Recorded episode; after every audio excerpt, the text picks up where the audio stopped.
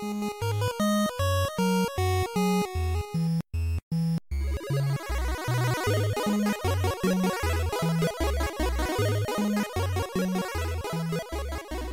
und herzlich willkommen zu einer Was spielen wir Folge von Vollverbackt mit dem Alex. Moin. Und mir, dem Falco, wie immer.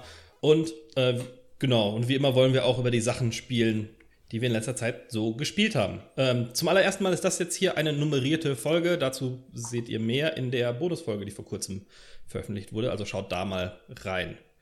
Ähm, es ist wieder fast ein Monat vergangen. Du hast wieder ordentlich ja. was gespielt. Wahnsinn, Wahnsinn. Also was ich gemacht habe, ist, ich habe mir jetzt ja tatsächlich mal, ich weiß nicht, ob ich das in der letzten Was spielen wir Folge schon erwähnt hatte, äh, ich habe mir jetzt einfach tatsächlich mal meinen Backlog aufgeschrieben. Ich habe gelesen, mhm. wenn man einen langen Backlog hat, dann soll man einfach wirklich mal den nächsten Schritt gehen, diesen Backlog aufschreiben und ich arbeite jetzt einigermaßen konsequent daran, diesen Backlog zu verringern. Ähm, ich habe, ist kein Scheiß, ich habe 969 Stunden. Neun, also ich gucke immer auf How Long to Beat, gucke ich mhm. immer, wie lange diese Spiele so ungefähr dauern. Und ähm, habe jetzt, ich, ich gucke immer dann in der Kategorie Main plus Extra. Also ja. auf howlongtobeat.com, das ist ohnehin eine Website, die ich jedem Gamer empfehlen würde. Das ist ganz gut, einfach um ein Gefühl dafür zu bekommen, wie groß die Spiele sind, die man sich jetzt so vornimmt. Mhm. Es gibt eine äh, Kategorie Main, wo man dann wirklich nur die Zeit angezeigt bekommt, die die Leute so im Schnitt für die Hauptstory brauchen. Dann gibt es eine Main plus Extra, das bedeutet mit ein paar Side-Missions. Und dann gibt es aber auch noch die, ich weiß gar nicht genau, ob die Complete oder Platinum oder was auch immer äh, Spalte heißt, wo die Leute dann sagen, wie lange es dauert, das Spiel wirklich komplett bis zum letzten bisschen auszureizen. Ja. Und wenn ich auf die Main. Schade, dass es da nicht meine Kategorie gibt. Ähm, es versuchen auf Platinum mit allen Nebenquests zu spielen und dann zwei Drittel durch das Spiel die Lust zu verlieren. Aber das ist ein extrem bekanntes Phänomen, also das kenne ich von mir ganz genauso. Hm, ich gucke jetzt aber in dieser Main plus Extra Spalte, mhm. weil das, das ist jetzt, was ich mir das für macht die am Spiele, Sinn, so, ne? genau, was ich mir für die Spiele auf der Liste vorgenommen habe. Und soweit funktioniert das ganz gut. Also wenn ich jetzt heute gucke auf dieser Liste, ich streiche dann, das ist auch immer ein sehr schönes Gefühl, die, Liste, äh, die Spiele von der Liste zu streichen, ja. äh, die man dann durch hat. Kann ich mir vorstellen. Hm. Wenn ich jetzt heute gucke, dann sind das noch irgendwie 969 äh, Stunden, die da vor mir liegen. Ja, easy peasy. Ne? Easy peasy. Also da sind Hast du die denn, wonach, wonach gehst du die denn an? Nach Sachen, die man schnell mal abarbeiten kann? Oder hast du da eine Qualität, so nach Metacritic-Score? Nee, also sortiert sind die jetzt tatsächlich einfach nur nach der Zeit, die man braucht, um sie durchzuspielen. Und ich pick mir dann raus, worauf ich am, am meisten Bock habe. Und ja. was ich jetzt auch versuche, also äh, langjährige Hörer wissen das von mir, ich spiele hauptsächlich diese Third-Person-Action-Spiele, wo man über die Schulter den, den mhm. Leuten zuguckt. Und was ich jetzt bewusst getan habe, ist, dass ich mir gesagt habe, nee, ähm, äh, brich mal so ein bisschen dieses Format auf, mach einfach mal ein paar unterschiedliche Spiele. Vielleicht bleibst du dann tatsächlich auch länger dabei. Oh, also das und? Ist, hat das bisher funktioniert? Das hat definitiv funktioniert. Also was ich auf jeden Fall auch gemacht habe, ist, ich habe jetzt erstmal kürzere Spiele angegangen. Deswegen mm. habe ich jetzt auch tatsächlich, ich habe in der Zeit, seit wir das letzte Mal aufgenommen haben, habe ich vier Spiele durchgespielt. Wow. Und mit denen fange ich jetzt auch einfach direkt mal an. Weil, mhm. Du kurz bevor du ins erste Spiel reinsteigst, äh, bei mir ist das nicht ganz so sauber gelaufen wie bei dir. Ich habe mir viel vorgenommen, was Backlog angeht und dann einfach alte Spiele gespielt, die ich schon gespielt habe die ganze Zeit. ich habe dann viel StarCraft 2 gespielt, Diablo 3 nochmal durchgespielt, Minecraft mal auf die DirectX-Version umgestiegen. Äh, jetzt nichts, worüber ich in dieser Folge reden wollte. Aber gleichzeitig liegen dann so Sachen wie das Resident Evil 2 Remake installiert auf der Platte und so bestimmt eine halbe Stunde reingespielt habe ich mal. Also. Wenn du sagst, äh, Diablo 3 durchgespielt, bedeutet das mit einem neuen Charakter von vorne die Story durch, oder? Äh, genau, erstmal nur auf normal, wenn dann relativ schnell, oder beziehungsweise auf hart, aber halt nicht irgendwie ja. der richtig, also nicht die Spielstände, wo man einmal komplett durchgespielt sein muss. Und ich bin jetzt zum allerersten Mal, glaube ich, in dem, in dem Add-on äh, ah. Level, was dann nach dem Himmel da noch kommt. Okay. Ähm, das habe ich tatsächlich noch, auch noch nicht ganz abgeschlossen. Okay. Ähm, ja. Aber ansonsten ja, neuer Charakter und von vorne weg nochmal. Ja, nice. Also, Ähm, ich würde jetzt mal bei meinem ersten von insgesamt rein, ja. fünf Spielen, über die ich heute gerne rede, anfangen. Ja, deine Liste ist wie immer länger als meine. okay, also, äh, das erste Spiel, was ich tatsächlich auch durchgespielt habe, ist Call of Duty Ghosts. Oh. Mm, ich habe früher sehr, sehr, sehr viele Call of Duty-Teile gespielt. Also immer, wenn ein neuer rausgekommen ist, habe ich mir den geholt und habe dann mhm. die Kampagne durchgespielt. Im Multiplayer habe ich Call of Duty vielleicht insgesamt, wenn es hochkommt, zwei Stunden gespielt. Also äh, zwei okay. Stunden in meiner gesamten Lebenszeit. auf alle Call of Duties gerechnet. Auf alle Call of Duties gerechnet. Ich bin nicht so der, der Ego-Shooter-Multiplayer-Spieler. Mhm. Aber die Kampagnen haben mir bei den Call of Duty-Teilen eigentlich immer Spaß gemacht. Bis zu einem gewissen Punkt. Und ich glaube, dieser Punkt war sogar mit Call of Duty Ghosts erreicht. Ähm, ich hatte das, ich habe das vor weiß ich gar nicht, ein paar Jahren habe ich das dann mir mal gekauft, als es dann endlich mal runtergesetzt war. Call of Duty Spiele sind ja immer sehr preisstabil. Mhm. Also die äh, neueste Version dieses Modern Warfare von 2019 wird immer noch zum Vollpreis angeboten. Oder vielleicht kriegst du es mal in einem Sale für 49 Euro statt 69 Euro. Ja, Aber das, das ist schon die Ausnahme, finde ja. ich. Meistens sind ja die, die alten dann 10er billiger und das andere bleibt relativ konstant ja. auf Vollpreis. Und auch dieses Modern Warfare von 2019 würde mich gerade wegen der Kampagne echt interessieren. Aber auf der anderen Seite sind diese Spiele zwar totale Bombast-Action, aber auch sehr schnell wieder vorbei. Und das mhm. gilt auch für Call of Duty Ghosts. Also das hat ein paar Level, die wirklich ganz cool sind. Unter anderem bist du im, im Orbit als ähm, als Astronaut unterwegs ah. und schießt da. Also du machst eigentlich auch nichts anderes als Gegner über einen Haufen schießen mit Waffen, die sich eigentlich genauso anfühlen wie Waffen auf der Erde, aber du bist eben in Schwerelosigkeit. Das ist, das ist mein Problem. Ich, mu ich muss jetzt warten, bis du das Spiel ein bisschen beschreibst, bis ich mich dran erinnere, ja. welches das war. Ich habe die meisten gespielt, aber alles, was so moderne Kriegsführung ist, was jetzt nicht eine World War II-Auskopplung ist oder sowas, ist in meinem Kopf halt irgendwie zu einem großen Spiel verschmolzen. Also umso mehr du jetzt beschreibst, worum es geht, ah, das mit dem Weltalter kann ich mich dran erinnern. Ja, und das ist leider auch das Problem von Call of Duty Ghosts. Ja, mhm. es hat ein paar Sachen, die es von anderen Spielen abheben und die sorgen dafür, dass es ein kleines bisschen mehr Wiedererkennungswert hat. Aber es ist kein Spiel, das jetzt irgendwie dieses, dieses Kuchenförmchen oder Keksförmchen aufbricht ja. und komplett anders ist. Also Call of Duty Ghosts ist ein ganz klassisches Call of Duty Spiel mit einer Kampagne, wo es jetzt um zwei Brüder und deren Vater geht und um diese äh, ja praktisch schon mystische Spezialeinheit der Ghosts, mhm. Die auch also ich glaube, das Wort Ghosts wird in diesem Spiel ungefähr so häufig benutzt wie das Wort America in Death Stranding. Und das geht einem ziemlich schnell, ziemlich stark auf die Nerven. Die Story ist auch überpathetisch. Ähm, ich weiß gar nicht, ob ich spoilern soll. Es ist jetzt auch schon ein etwas älteres Spiel und ich glaube, da äh, regt sich keiner auf, wenn wir die ja. Story von einem Jahre alten Call of Duty spielen. Außerdem passt sie auch mal wieder absolut auf den Bierdeckel. Ne? Also äh, in Call of Duty Ghosts haben, äh, hat eine südamerikanische Allianz den, also tatsächlich sind die Gegner in diesem Fall mal nicht die Russen und auch nicht die Chinesen und auch nicht irgendwelche Terroristen, sondern es ist Südamerika. Südamerika vielleicht auch plus Mittelamerika, also eine Allianz aus, äh, aus Staaten. Die anderen braunen Leute. Genau. Haben, äh, indem sie so eine, so eine Satellitenwaffe benutzt haben, um diverse amerikanische, nordamerikanische Großstädte auszulöschen, haben sie den Krieg gegen Nordamerika gewonnen. Und äh, dieses Brüderpaar und dieser Vater äh, gehören dann irgendwie dieser Ghosts-Einheit an und dann gibt's auch noch mal einen Rückblick in die Vergangenheit, warum ein besonderer Mensch nun den Vater von den beiden hasst. Und dann wird der Vater auch in einer mega pathetischen Szene auch noch zur Strecke gebracht und die, die Jungs gucken ihm dann beim Ausbluten zu. Es ist, es ist alles mal wieder sehr, sehr over the top. Aber es gibt ein paar ganz schöne äh, Setpiece-Momente. Unter anderem musst du, musst du mal tauchen, kommst an so ein paar Haien vorbei. Das war ja auch zu dem Zeitpunkt, als Ghost angekündigt wurde, die mega Neuerung. Oh ja. Dass es äh, Fischschwarm-KI gibt. Also die Fische bewegen sich realistisch vom Spielercharakter weg. Äh, und das andere, was als die Mega-Neuerung angekündigt wurde, war der Hundebegleiter, den Ja. du da hast. Ja, ich erinnere mich. Und dessen Fell ist auch ganz toll animiert, aber in Wirklichkeit denkt man sich jedes Mal, wenn man diesen Hund steuert, nur, oh Gott, warum mache ich denn das? Darf ich jetzt bitte endlich mal wieder auf meine normale Ego-Shooter-Steuerung zurück? ja.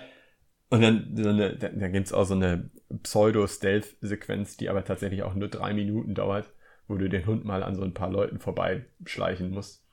Also es ist alles sehr starke Standardkost. Das, was noch am ehesten aus der alten Formel ausbricht, ist, dass du dann tatsächlich zweimal in der Schwerelosigkeit bist und Hm. der, der Sound ein kleines bisschen anders ist. Die Waffen ist- fühlen sich genauso an. Das ist für mich ja immer so Call of Duty. Ne? Ich, ich, mechanisch ist das für mich immer sehr befriedigend zu spielen. Das macht Spaß. Das Spielen an sich macht Spaß. Aber wenn man so sich zurückerinnert, ist es immer dieser eine Moment. Ne? Das ist Ja. das mit dem Weltraum. Das ist Ja. das mit No Russian. Das ist das mit Kevin Spacey. Ja, genau. Und das ist sehr schade, weil sie dadurch eben stark ineinander verschwimmen. Und es ist, glaube ich, auch der Grund, warum für mich diese Ego-Shooter-Kampagnen äh, weniger und weniger wichtig wurden. Also äh, bei Modern Warfare, Modern Warfare 2, vielleicht sogar noch bei Modern Warfare 3, habe ich mich damals mega darauf gefreut, diese Kampagnen zu spielen. Aber mittlerweile, ja, mühes Achselzucken, ne? Ja. das Ende, ja, am Ende musst du dann auch nochmal aus einem Flugzeug heraus so ein paar Artillerieschläge steuern und du musst dann auch diese, diese mega Weltraumwaffe dann auch noch tatsächlich so ein bisschen lenken. Aber summa summarum, ich war nach sieben Stunden ganz froh, dass die Kampagne vorbei war. Zu dem Zeitpunkt, als Call of Duty Ghosts angekündigt wurde, gab es noch diese, diesen Konkurrenzkampf zwischen Call of Duty und Battlefield. Den gibt es mittlerweile Ah, ja. auch noch so ein bisschen, aber nicht mehr auf Basis der Kampagne. Mhm. Ich habe den Eindruck, Battlefield hat, was die Kampagnen angeht, definitiv stark Aufgegeben. zurückgeschraubt. Genau.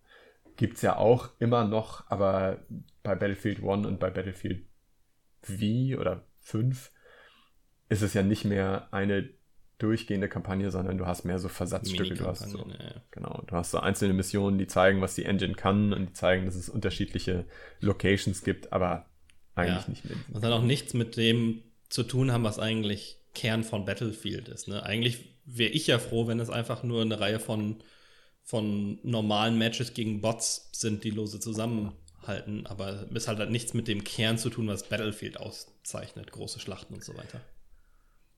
Jein. Damals, als Battlefield 3 rauskam und man diese ersten Trailer von der Kampagne gesehen hat, beispielsweise auch diese Fahrt mit dem Panzer, die ich immer noch gerne spiele, ähm, da habe ich gedacht, wow, das ist das Geilste, was ich an Ego-Shootern bisher gesehen habe. Battlefield 3 hatte wirklich eine coole Kampagne.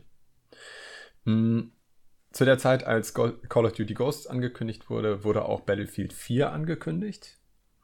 Und das sah grafisch und technisch definitiv besser aus. Mhm. Ich habe jetzt also auch Battlefield 4 durchgespielt und muss aber sagen, ich habe mich da sogar noch mehr durchgequält als durch Call of Duty Ghosts. Mm, Battlefield 4 setzt nicht ganz so stark auf Set Pieces wie Call of Duty Ghosts. Du hast du Du musst mir, glaube ich, mal helfen, wieder mal, welches 4 war. War das, wo man da in Anf am Anfang relativ äh, früh in China unterwegs ist? Du, genau, der Antagonist ist in diesem Fall China, aber die Sachen sind noch austauschbarer als bei Call of Duty Ghosts, habe ich den Eindruck. Also du in der, direkt in der ersten Mission verlierst du deinen, deinen Sergeant, der, also auch das Spiel spoiler ich jetzt einfach mal so ein bisschen. Wie gesagt, die, wenn die ähm, Story von Call of Duty Ghosts auf den Bierdeckel passt, dann passt die Story von Battlefield 4 auf eine Briefmarke. Das drittletzte Spiel der Battlefield-Serie, spoilen, ich glaube. Ja. Oder war Hardline noch dazwischen? Vielleicht war es auch das viertletzte. Hardline war dazwischen. Hardline ist tatsächlich auch noch auf meinem Backlog. Bin sehr gespannt, wie Hardline ist. Mm, Also Battlefield 4, du, du verlierst am Anfang deinen Sergeant ähm, erst erst musst du sein, sein Bein abschnibbeln, weil es unter so einem Stein, ja, unter so einem Fels, äh, so einem, so einem Bröckchen von einem Haus, das zusammengestürzt ist, eingeklemmt ist. Und dann, der arme Kerl hat wirklich einen richtig beschissenen Tag. Und dann lässt du ihn, lässt du ihn zurück, ähm, um dich und deine anderen beiden Squad-Kollegen aus einem untergehenden Auto zu retten. Und auch ja. da ist er wieder eingeklemmt. Also seine Hauptaufgabe ist es, sich irgendwo einzuklemmen. Vielleicht ganz gut, dem mal loszuwerden. Der zieht ja. das Unglück ein bisschen an. Ne? Ja, absolut.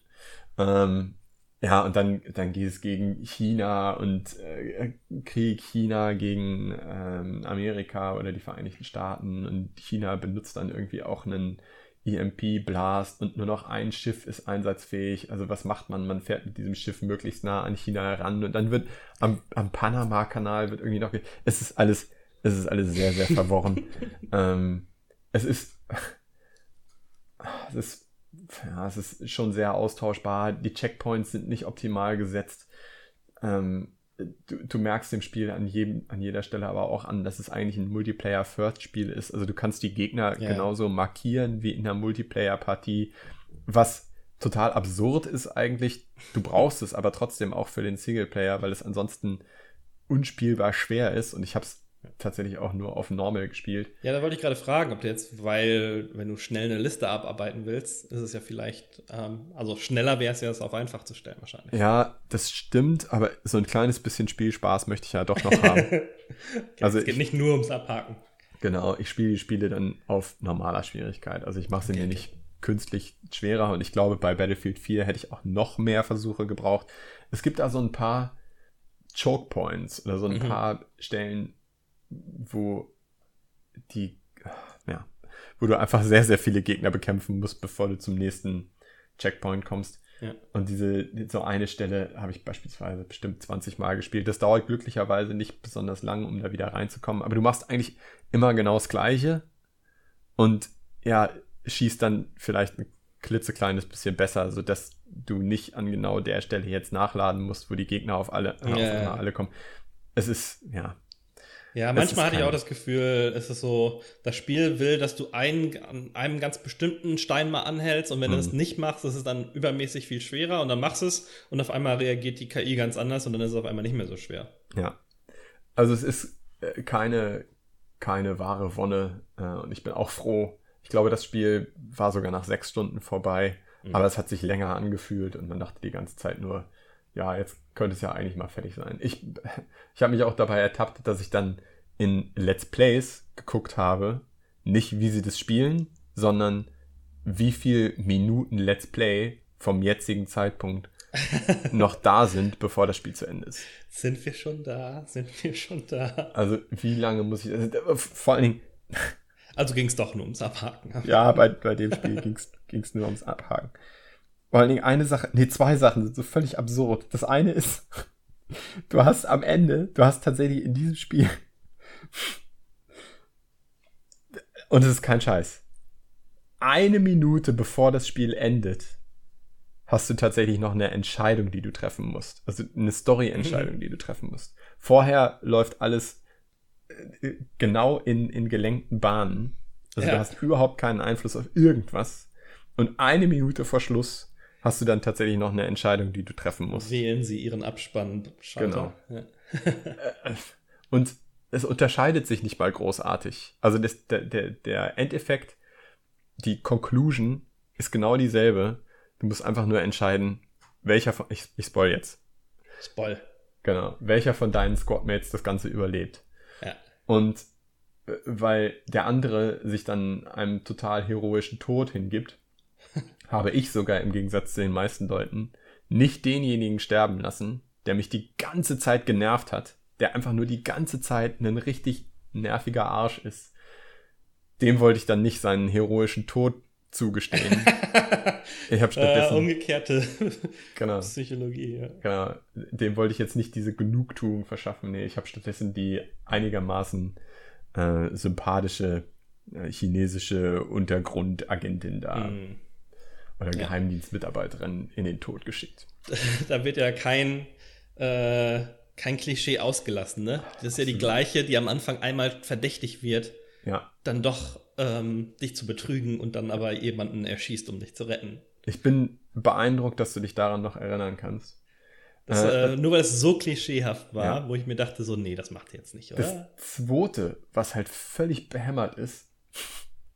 Oh Gott, da, an diesem Spiel haben, haben äh, Dutzende Entwickler ewig gearbeitet und ich ziehe das jetzt hier durch so, äh, so durch den Kakao, aber es ist, es ist wirklich, es ist so unverständlich. Das zweite ist, sie äh, nehmen einen Charakter aus Battlefield 3, nehmen sie wieder auf, der, der taucht also auf, der, äh, der Russe Duma heißt der, glaube ich, der im ersten Teil eine Rolle spielt, der taucht hier plötzlich in einem Gefängnis wieder auf.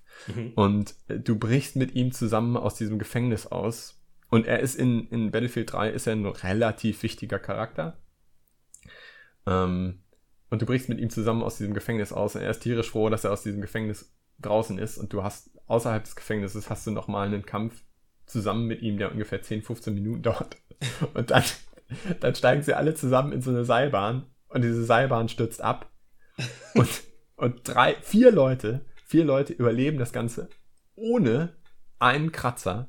Nee, Entschuldigung, drei Leute überleben das Ganze ohne einen Kratzer. Der vierte ist an einer, an einer völlig anderen Stelle. Aber dieser, dieser arme Russe, dieser Duma, der, der die Explosion einer Atombombe im, im Battlefield 3 überlebt hat, stirbt nun völlig unspektakulär beim Absturz dieser Seilbahn und ist halt einfach tot. Ja, du, du befreist ihn oder du, du kommst mit ihm zusammen aus diesem Gefängnis frei. Nur damit er zehn Minuten später in einer Cutscene beim Absturz einer Seilbahn draufgehen Ja, kann. ah. So Tja. So geht das manchmal. Ne? Der Krieg macht da keine Unterschiede. sehr frustrierend, sehr frustrierend. Ach, Falco. Ja, dann. äh, ich, kann, ich kann sagen, ab jetzt geht es bergauf. Äh, aber bevor es bergauf geht, wo wir schon mal am Spielebashen sind, mache ich dann mal weiter. Ja, Äh, auch Spiele, äh, über die wir schon mal gebasht haben. Ähm, auch ein Spiel, bei dem ich Leute kenne, auf Facebook befreundet bin, die daran mitgearbeitet haben. ich halte mich trotzdem nicht zurück. Control habe ich gespielt. Das Nein. hattest du ja schon mal besprochen Ja. hier. Und ich hatte es mir jetzt geholt, weil es zum einen im Angebot war, glaube ich, auf ähm, im Epic Store und ich mir eine neue RTX-enabled Grafikkarte geholt habe. Und dann gab es genau drei Spiele, die ich mir aussuchen kann, um äh, RTX-Effekte mir anzuschauen und Control war eins davon. Und ich muss ja schon sagen, das ist das schönste Spiel unter Mittelmaß, was ich bisher so gespielt habe. Also das ist wirklich wunderschön und was es mir zumindest für mich getan hat, mich von RTX zu überzeugen. Ich dachte ja hier Raytracing, who cares? Auf den ganzen Screenshots sieht das alles gleich aus. Und selbst auf YouTube-Videos fand ich nicht mega überzeugend. Aber, und da habe ich in der Hardware-Folge schon drüber geredet, liegt auch vielleicht daran, dass sie alles Glas, Metall, Linoleum-Böden sind. Ähm, es, also es verstärkt die Stimmung schon immens. Es ist schon richtig, richtig cool, das anzu, anzuschalten. Das, ähm, allein so von der gefühlten Atmosphäre her bringt das einiges zusammen mit, das Spiel sieht sowieso cool aus, die Effekte. Ähm, ich finde das auch so von, weißt du, wenn jetzt irgendwie Titel eingeblendet werden, dieses, dieses brutalistische Dung, das eine, eine, eine, so eine dicke, so ein dickes Font in der Mitte des Bildschirms und so, das finde ich alles geil, wie Sachen zersplittern und sowas. Nur leider macht mir das Spiel überhaupt keinen Spaß. Und mittlerweile habe ich auch das Interesse an der Story verloren. Ja, Äh, ich kann es gut, ich kann es gut verstehen. Die, die Gegner sind alle irgendwie, erstmal sind die Bullet spongy und bewegen sich komisch. Die Waffen fühlen sich alle gleich an, auch wenn du die da umschaltest oder irgendwie fühlen die sich alle zumindest schwach an. Dann gibt es diese bescheuerten Gegner, deren Energie sich wieder auflegt und dann gehst du einfach nur hinterher, hin und her zwischen Schießen, Zeug werfen, Schießen, Zeug werfen, wo gerade halt nicht der Balken auflädt. Und pff, meistens stelle ich mich dann einfach dahin und, und versuche die Gegner abzuarbeiten. Ähm, es fühlt sich halt echt dafür, dass es ein Shooter sein soll, eher an wie einer von diesen Rollenspiel-Shootern. Das hatte mich jetzt echt mehr an, weißt du, so, ähm, ja, so, so Rollenspiellastige Shooter erinnert als einen, weiß ich nicht, eine Max Payne oder irgendwie was realistisch angehauchtes. Und die Story, die ich am Anfang noch ganz cool fand, und das fand ich alles ganz mysteriös, ähm, habe ich jetzt so langsam das Gefühl, das geht nicht wirklich irgendwo so hin. Und aber auch, dass der Hauptcharakter so null mitfühlbar ist. Diese, ich weiß nicht, manchmal reagiert sie so ein bisschen, als würde sich's verwundern, aber eigentlich hin und wieder ist es ihr auch gerade egal, dass die Wände um sich rum sich bewegen, dass ihre Waffe sich in ihre Hand transformiert. Sie ist da milde überrascht manchmal, hatte ich das Gefühl. Das ist so das, Ja. das höchste der Gefühle. Ja, Ja, das geht kann ich, kann ich sehr gut nachvollziehen. Ähm, ich hatte, ich bin mittlerweile sogar fast ein bisschen überrascht. Es hat ja doch einige Game of the Year Awards abgesahnt Mhm. und wird von, von einigen Leuten total gefeiert. Ich weiß nicht genau, ich glaube, Kotaku hat es unter anderem in ihre Liste der, der besten Spiele des letzten Jahres aufgenommen. Ich konnte das, also ich habe es durchgespielt und ich wollte es die ganze Zeit richtig, richtig geil finden. Ja. Aber irgendwie in letzter Konsequenz geht's nicht. Und für mich liegt das an mehreren Dingen. Erstens, die Karte ist richtig zum Kotzen. Ja. Sie haben die Karte jetzt tatsächlich mit einem der letzten Patches haben sie sie nochmal verbessert, aber auch nicht wirklich verbessert. Ich verlaufe mich ständig, wenn ich diese auch dämlichen Missionen kriege. Jetzt hast du 20 Minuten Zeit, um wieder dahin zurückzulaufen und nochmal 20 0815 Gegner wegzuhauen. Ja, genau. Also dann das laufe ich acht der 20 Minuten erstmal rum und teleportiere mich hin und her zwischen Schnellreisepunkten. ja, das ist echt ein Problem. Und dann ein Spiel, bei dem du, also es ist eben an manchen Stellen einfach ein bisschen Trial and Error und die Kämpfe können auch ganz schön knackig sein. Mhm. Also ich weiß nicht genau, gibt es bei, bei Control unterschiedliche Schwierigkeitsgrade? Erinnere ich mich nicht dran. Ich bin mir auch gerade gar nicht sicher. Auf jeden Fall hast du so ein paar, gerade gerade bei Nebenmissionen hast du Bosse, das sind optionale Bosse, die saumäßig schwierig sind. Aber du hast trotzdem sehr lange Ladezeiten und du wirst nicht direkt vor den Boss zurückgesetzt, sondern du wirst an deinen letzten, wie heißen die Dinger noch, Kon Kontrollpunkt oder was? Äh, äh, zurückgesetzt und muss dann teilweise echt lange laufen, um wieder zu diesem Boss hinzukommen. Und das ist richtig, richtig kacke. Außerdem hat es meiner Meinung nach eins der unbefriedigsten Enden ever in Okay. Videogames. Ah, das ist ja, ich hatte jetzt überlegt, ob ich mich zumindest mal durch die Hauptstory durchpushe.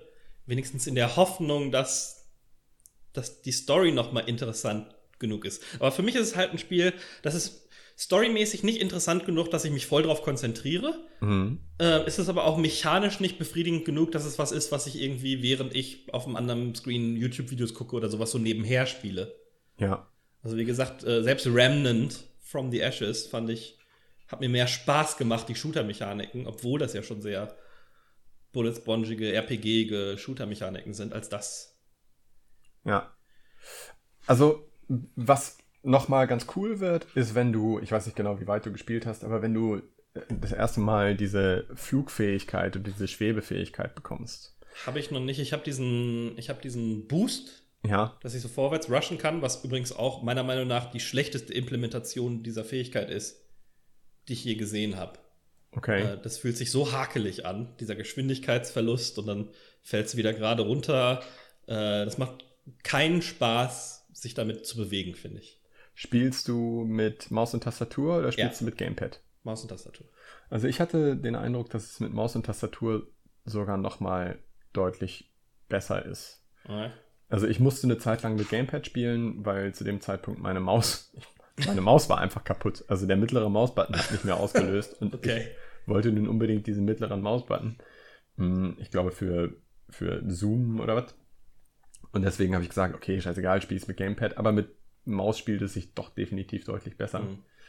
Mhm. Mm, Also, ja, ich finde, das mit dem Schweben, das macht das Ganze schon noch interessant und auch diese, die schönen Physikeffekte, wenn du tatsächlich irgendwie was auf deine Gegner schmeißt und dann fl- flattern diese Blätter da durch die Gegend. Ich Ja. habe nicht mal Raytracing-Grafik und trotzdem finde ich, ist es schon ganz cool, was da so passiert. Mm, Ja, aber, aber, auch wieder nur visuell in dem Ja. Moment. Spielmechanisch, man macht sich nie Gedanken drum, was ziehe ich mir denn wo an? Gibt es da irgendwie ein groß, was Großes, was ich schmeißen kann oder so? Ist fast immer egal. Eigentlich ist es besser, direkt auf den Gegner zu gucken und was du und irgendwie diese random äh, Betonsachen aus dem Boden zu reißen, weil man dann doppelt die Chance hat, dass es beim Rankommen den schon einmal trifft. Ja. Also, ähm, ich bin, ich, bin total zwiegespalten bei diesem Spiel. Es ist ja jetzt auch vor kurzem die erste Erweiterung rausgekommen, der erste DLC. Mhm. The Foundation oder so.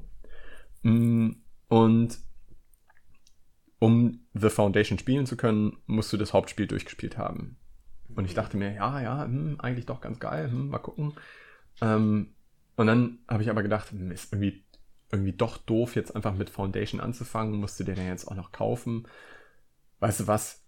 Mach, mach mal folgendes, starte das Spiel einfach nochmal neu, ähm, spielst durch, also ein zweites Mal durch, und dann machst du direkt bei Foundation weiter. Also ohne, dass du diese lange Pause hast dazwischen. Ja. Ja, und was ist passiert? Ich habe es nochmal neu gestartet. Es gibt nur einen Speicherstand übrigens, was auch völlig behämmert ist. Mhm. Ähm, und habe tatsächlich nach einer Stunde oder anderthalb sowas von extrem die Lust verloren, weil ich mir dachte, äh, was ist das eigentlich? Das ist doch, das ist doch total repetitiv. Die Kämpfe fühlen sich nicht wirklich rewarding an. Irgendwas ist die ganze Zeit off. Ja.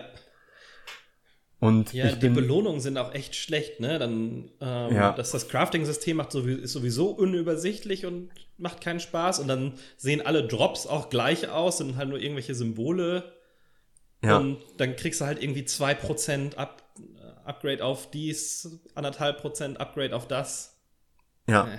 Also, es ist eigentlich ein Spiel. Ich, Remedy ist einer meiner Lieblingsentwickler. Ich fand Max Payne 1 und 2 fand ich super. Ja. Ich habe Alan Wake total gerne gespielt, obwohl Alan Wake ein ähnliches Problem hat, insofern, dass es total repetitiv ist. Mhm. Du machst eigentlich am Ende von Alan Wake immer noch genau das Gleiche, was du am Anfang gemacht hast. Aber irgendwie macht mir dieses Spiel Spaß und ich, ich komme immer mal wieder zurück. Also ich habe Ja. die Story noch kein zweites Mal durchgespielt, weil ich dann auch immer wieder davon wegkomme. Aber es ist eigentlich ein verdammt cooles Spiel, das sich gut anfühlt. Aber ich habe sogar bei Alan Wake noch den Eindruck, dass die Story besser erklärt ist und der Story Payoff besser ist als bei Control, obwohl Alan Wake schon saumäßig obskur ist. Ja. Ja, Ja, ich glaube, die Remedy-Spiele, ich mag die auch eigentlich im, im Schnitt alle ganz gerne. Die haben alle das Problem. Max Payne hatte immer noch den Vorteil, dass du es dir so ein bisschen legen kannst, wie du es möchtest. Und dadurch, dass wie du spielst und wie du diese Stunts einsetzt und die Bullet Time und sowas, ähm, hat es sich immer durchgehend ein bisschen frischer angefühlt. mhm. Und diese und, und die Sachen, die du bei den darauffolgenden Spielen machen konntest, die verändern nicht mehr genug am Spielgefühl, um die, dass du dir selber die Abwechslung bauen kannst. Naja, also bei Control, ich, ich würde, was ich dir raten würde, ist, spiel es mindestens mal so lange, bis du erstens den, dieses Fliegezeug da hast, diese Schwebemechanik. Und zweitens, bis du durch das Labyrinth, also da, da gibt es so ein, so ein Labyrinth, was so aussieht wie Hotelgänge. Okay. Da solltest du auch ruhig, bis dahin solltest du noch durchhalten. Für klar. mich einer der coolsten Momente in dem ganzen Spiel. Alles, was danach kommt, ja. hm. Aber Okay. das kann man, das kann man sich ruhig mal geben. Ich versuch's. Ja, also diese, diese ganzen etwas strangeren Elemente und so. Ich hatte jetzt auch gerade, dass ich in so einen Gang rein bin und auf einmal gegen Wände vor mir auf und wieder zu und sowas. Ähm, ist schon cool. Schon cool. Ja, Leider macht das Spiel dazwischen keinen Spaß. genau. Es ist verdammt cool. Und wenn die Story ein bisschen stringenter, ein bisschen konsequenter erzählt werden würde, Mhm. ich glaube, das wäre ein richtig, richtig cooles Spiel, weil mich dann die Story über die, diese Sachen, die ich nicht so geil finde, tragen würde. Ja, ja. Aber ja, meine Befürchtung ist halt, dass es so, ein, so, ein, so eine Art Lost ist, wo es dich nur dieses Mysterium aufrechterhält, des Mysteriums wegen. Ja, Und dir dann nie wirklich was erklärt. Aber Ja. ja. so ein paar Sachen lässt es mir hin und wieder mal fallen. ich mag Mystery total gerne, aber ich brauche am Ende eben auch den Payoff. Ich brauche am Ja. Ende auch die Erklärung. Ich brauche am Ende auch irgendwie das Ganze, was das Ganze wieder, wieder nachvollziehbar macht. Und das tut Control leider nicht. Meine, meine gigantische, riesengroße Mega-Befürchtung ist, dass das am Ende vom zweiten DLC kommt. Der zweite Ja. DLC soll ja auch nochmal die Brücke zu Alan Wake schlagen. Also es spielt im selben Universum, zumindest gerüchteweise. Und wenn, wenn das der Fall ist, das wäre schon arg schade. Ja. Weil Ja. dann müsste ich es, ne, wie gesagt, ein Spielstand. Dann müsste ich es nochmal durchspielen. ja, stimmt. Müsste den DLC spielen und müsste dann den zweiten DLC spielen, um diesen Payoff zu bekommen. Ja, Aber ich ja, ja. fürchte, das wird nicht passieren. Ja, das wäre ziemlich fies. Naja, bei mir, ich, ich gucke mal, ob ich nochmal weiterspiele. Es bleibt jetzt erstmal auf der Platte, falls, wenn wir irgendwann mich wieder Leute besuchen können, dass ich zeigen kann, guck mal, so cool äh, kann das aussehen mit dem neuen Computer. Ja. Und mehr Funktionen erfüllt es aber leider dann noch nicht. Na gut, aber du, du meintest schon, dass wir ein bisschen einen, einen Aufschwung haben mit weiteren Themen. Bei mir auch. Ähm, aber was denn bei dir etwas Positiveres? Genau, also ähm, was ich auch auf meiner Liste hatte und durchgespielt habe, ist äh, Assassin's Creed Chronicles China. Das sind diese 2D-Mini Genau. Spiele, ne? Das sind diese 2D Mini Assassin's Creed Spiele. Spielt sich ein bisschen so wie Mark of the Ninja und Mark of the Ninja fand ich richtig, richtig geil. Es von Mark of the Ninja ist von Clay, das sind die Leute, die Shank und Shank 2 gemacht haben. Ja. Die haben aber auch noch äh, Invisible Ink, heißt es, glaube ich, Ja. Also die, die haben schon eine Menge coole Spiele gemacht. Und ich könnte mir vorstellen, dass Ubisoft sich davon auch sehr stark hat inspirieren lassen. Es ist aber klar verortet im Assassin's Creed-Mythos. Also es ist auch eine, ähm, eine Schülerin, die du da spielst, von Ezio Auditore. Ja. Ähm, aber das Ganze spielt in China und es hat auch diese Chronicles-Spiele. Ähm, es gibt noch Assassin's Creed Chronicles India und Russia und jedes einzelne hat seinen eigenen Stil. Also India ist sehr, sehr Okay. bunt, sehr, sehr farbig, sehr farbenfroh. Äh, Russia ist schon fast monochrom mit zusätzlichen äh, Farbtupfern in Rot. Und äh, Assassin's Creed China sieht so ein bisschen aus wie so ein, so ein Wandgemälde. Die Dinger, die man manchmal Mhm. Das in war das chinesischen erste von denen damals. Genau, das war das erste. Die Dinger, die du manchmal in chinesischen Restaurants an der Wand siehst. Ja. ähm, also äh, fast so Aquarellfarben. Ja, ja, starke ähm, Pinselstriche. Genau, die absolut. dann dünner werden. Und der visuelle Style ist wirklich, wirklich cool gemacht. Und die eigentliche Spielmechanik finde ich persönlich auch cool. Hm, Das ist jetzt ein Spiel, das hat mich, lass es sieben oder acht Stunden gewesen sein, äh, gekostet. Und ich hatte das auch schon ein paar Mal angefangen und habe immer mal wieder aufgehört. Ich glaube, der Versuch, bei dem ich jetzt es komplett durchgezogen habe, war der vierte oder so. Mhm. Aber, also du hast, hast einfach auch viel Trial and Error da drinne und äh, manche Situationen sind sogar ein bisschen knifflig. Also es ist ein, ist ganz klar ein Stealth-Spiel. Ja. Also du musst aufpassen, deine Widersacher haben auch so einen ähm, Kegel, in dem sie dich, dich sehen können und dann gibt es einen nahen Bereich und dann gibt es einen fernen Bereich und du musst ziemlich stark aufpassen. Also du kannst es, kannst es auch, kannst dich da auch durchhacken, wenn du willst, aber das ist schon sehr schwer. Also du eigentlich bist schon angehalten, das Ganze wie ein Schleichspiel zu spielen. Und das kann sich auch echt gut anfühlen, wenn du mit der Zeit äh, immer mehr so Tools bekommst, die du einsetzen kannst. Und wenn du auch wirklich dann für unterschiedliche Situationen gelernt hast, wie man diese Tools am sinnvollsten einsetzen kann. Mhm. Ich tue mich da manchmal, also bei, bei einigen schwer, äh, Spielen tue ich mich da ein bisschen schwer mit, äh, dann auch wirklich das komplette Arsenal, das man so zur Verfügung hat, auszunutzen, weil ich, weil ich den Eindruck habe, äh, du benutzt die Tools das erste Mal, im, wenn sie über eine Tutorial-Sequenz eingeführt werden, aber dann, ja, dann äh, versuchst du doch mit den Grundfähigkeiten, die du so Ja, hast, die ja, ja, Situationen zu lösen. Aber bei Assassin's Creed Chronicles China, schön langer Name, ähm, hatte ich den Eindruck, das funktioniert einigermaßen. Es ist sicherlich nicht das beste Spiel der Welt und nach den acht Stunden, die ich gebraucht habe, war ich auch froh, dass es vorbei war. Also auch da habe ich geguckt. Länger als ich dachte war. Ja. Hm? So. Länger als ich dachte. Ja, auch da habe ich geguckt, wie viele Missionen kommen denn jetzt noch? Mhm. Aber du hast zumindest, ganz im Gegenteil zu Control, du hast schon diesen Payoff. Also die Story ist Okay, jetzt ja. auch ziemlich, ziemlich dünn. Wenn man will, kann man sich da über Codex-Einträge und so noch ein bisschen tiefer reinlesen. Lesen. Aber es ist, äh, es ist jetzt trotzdem keine, ja, keine epische Rollenspielstory oder so. Ja. Aber am Ende hatte ich doch den Eindruck, ja, ich kann jetzt mit der Assassinin hier gut umgehen und die Kills. Die Kills sind schon echt nett animiert. Also, Okay. obwohl du so eine 2D-Perspektive hast, machen sie, machen sie lustige Sachen bei den Kills. Unter anderem bei dem einen Kill, der mir am besten im Gedächtnis geblieben ist, den ich mir auch noch ein paar Mal auf YouTube in Zeitlupe angeguckt habe. ähm, du, du packst deinen Gegner erst, dann schleudert sie ihn einmal rum, klatscht ihn gegen so eine Wand und die Wand ist ja eigentlich Teil des Hintergrunds, aber trotzdem ja. haben sie das in diesen Kill eingebaut. Und dann ist er benommen und dann tritt sie ihn erst ins Gesicht und dreht sich einmal um ihre eigene Achse. Und obwohl das alles 2D ist, sieht es echt gut aus. Hm. Und schlitzt ihm dann mit einer Klinge, die sie an ihrem Schuh hat, die Kehle auf. Okay, cool. Es ist so cool animiert und es Ja. ist echt ein, ein richtig cooler Kill, der natürlich auch nur so funktioniert, statt der ähm, Klinge, der verborgenen Klinge, die sie ja normalerweise am Handgelenk haben, Ja. hat diese Assassinin nun ihre verborgene Klinge am Schuh, ja. so wie diese eine Tante bei James Bond.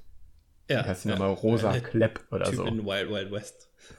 Ähm, und Cool. Aber das erinnert mich so ein bisschen an äh, damals an Tenchu, wo die, die vorgefertigten ähm, Stealth-Kill-Animationen äh, schon Teil der, der Spielerfahrung waren und man die alle sehen wollte und das man Ja. ausprobiert hat. Ja. Und das ist schon, das ist schon verdammt cool. Also, äh, ich kann das zum Reingucken, kann ich das auf jeden Fall empfehlen. Okay, cool. Wenn Ich habe einem, da noch nie eins von gespielt von denen. also die, ne, die Metacritic-Wertungen liegen für China, ich glaube so um 75, für Ja. India um 70 und für Russia um 65. Okay.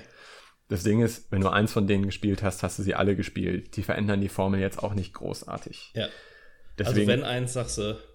Äh, Das China. kann ich, kann ich noch nicht beurteilen. Ich habe Hm. nur China durchgespielt. Ah, ich habe ja. India und Russia habe ich auch, sind auch noch auf meinem Backlog. Sind also zusammengenommen nochmal 14 Stunden oder so auf dieser Liste. Ja. Mm, Aber ich wollte bewusst nicht direkt nachdem ich China abgeschlossen habe mit India weitermachen. Macht Sinn, ja, ja. Ich glaube, dann, dann wird es schon arg eintönig.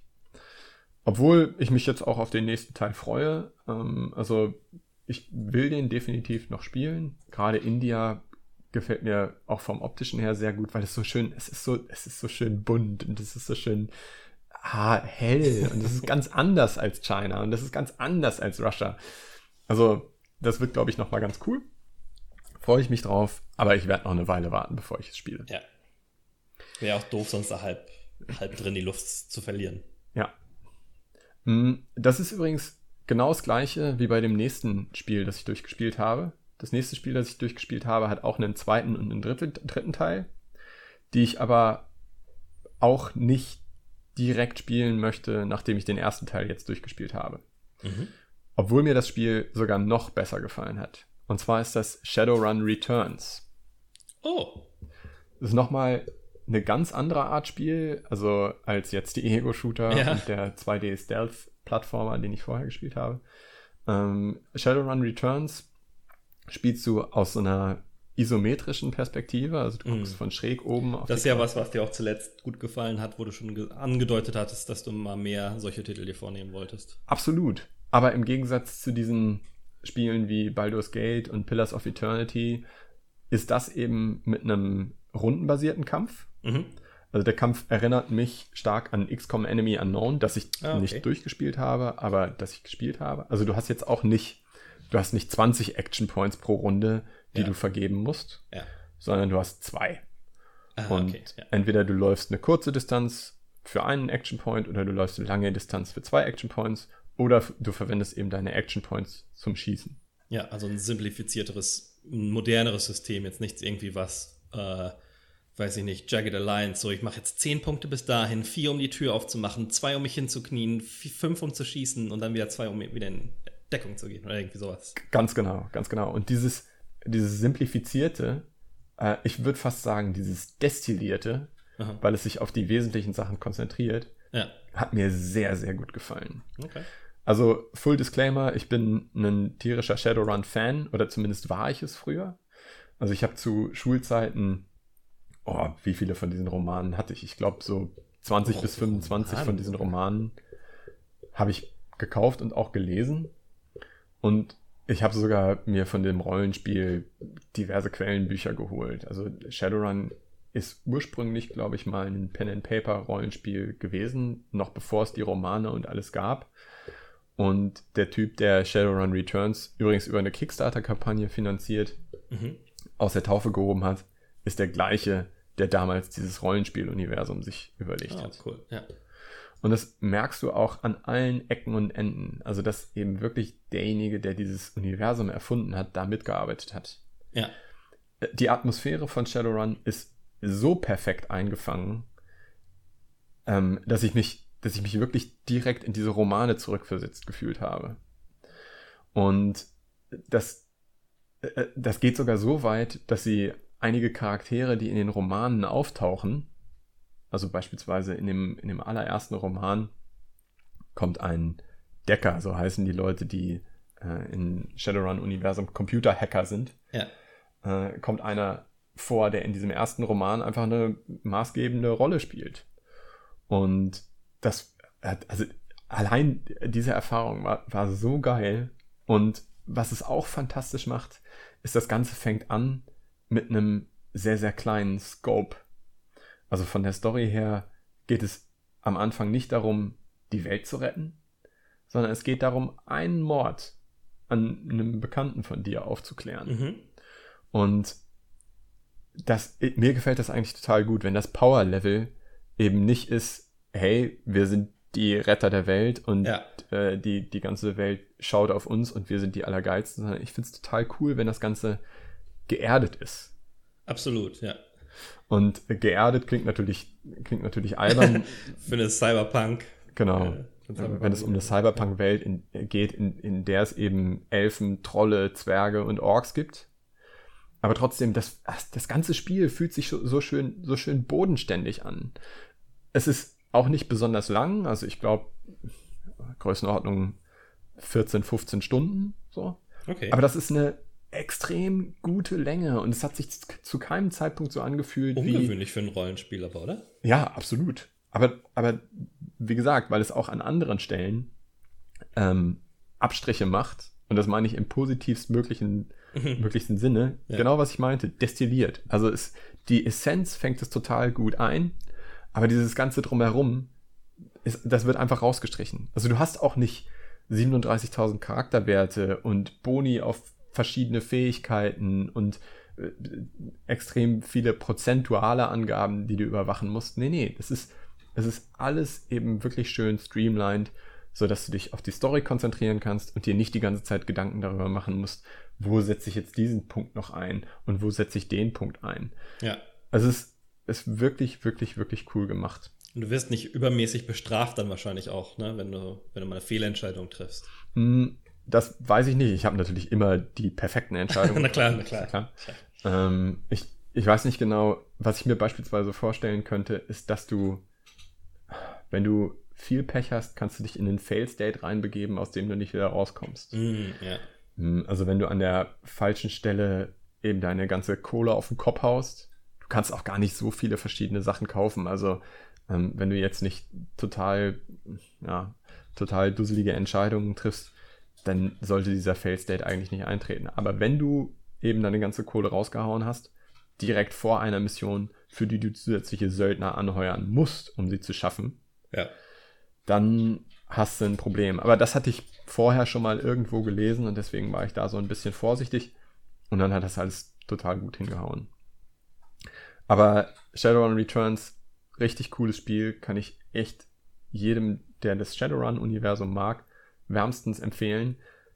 Hat mit, oh, wie heißt es denn schnell noch? Ich glaube, das eine heißt Dragonfall und das andere heißt einfach nur Shadowrun Hongkong. Hm, noch zwei Nachfolger bekommen, wobei Dragonfall, glaube ich, auch einen Standalone DLC für Shadowrun Returns ist, die sich genauso spielen oder mit leichten Änderungen sehr ähnlich spielen, mhm. Auf die ich mich jetzt auch tierisch freue. Also Dragonfall spielt dann tatsächlich sogar in Deutschland. Direkt in der Liste mal markiert. äh, spielt dann tatsächlich sogar in Deutschland, ich glaube in Berlin. Äh, Shadowrun Returns spielte in Seattle und Shadowrun Hongkong spielt in Castro Brauxel. Ne, spielt auch in Hongkong dann tatsächlich. Mm, Schade. Und, oh, ich hatte so gehofft, dass er in Castro Brauxel spielt. Ja. Äh, und auf die beiden freue ich mich jetzt auch total, will sie aber bewusst noch nicht direkt jetzt spielen, damit ich nicht, damit dieses, dieses Konzept bei mir nicht ausbrennt, damit ich weiterhin Spaß daran habe. Ja. Aber ja, wird, wird glaube ich, cool. Cool. Ja, interess interessiert mich leider nicht so sehr. Das ist mal schade, weil ansonsten eigentlich da so das Universum finde ich schon ganz interessant, aber die Art von Spiel nicht. Ich kenne auch die, die Hairbrain Scheme, ist ja der Entwickler, ne? Ja. Die habe ich genau. auch mal getroffen, die sind alle ganz nett, aber ja, schade. Ja, ja ist natürlich, ist definitiv eine Geschmacksfrage. Ja. Ähm, ja, dann kann ich auch zu meinem nächsten Spiel überleiten. Das passt da nämlich perfekt. Äh, das ist nämlich auch eine mega Geschmacksfrage. das ist nämlich ein Spiel, als hätte einer eine Checklist gemacht. Machen wir mal ein Spiel für Falco. Äh, ein Indie-Game für Falco und haken alles ab, was da so dran muss damit dem das gefällt. Ich würde es aber auf keinen Fall uneingeschränkt empfehlen.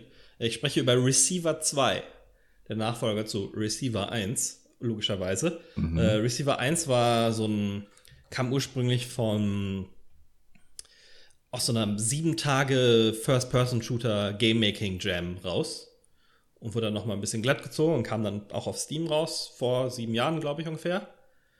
Und ja, okay. Ähm, das ist von her, das ist von Wolfire Games, das sind die Leute, die auch Overgrowth gemacht haben und die ursprünglich, glaube ich, auch mal fürs Humble Bundle verantwortlich waren. Aus denen ist das rausgewachsen so. Und ist, wie ich schon gesagt habe, ein, ein, ich würde mal sagen, experimentelles First-Person-Spiel. Ähm, ich beschreibe erstmal kurz, worum es geht.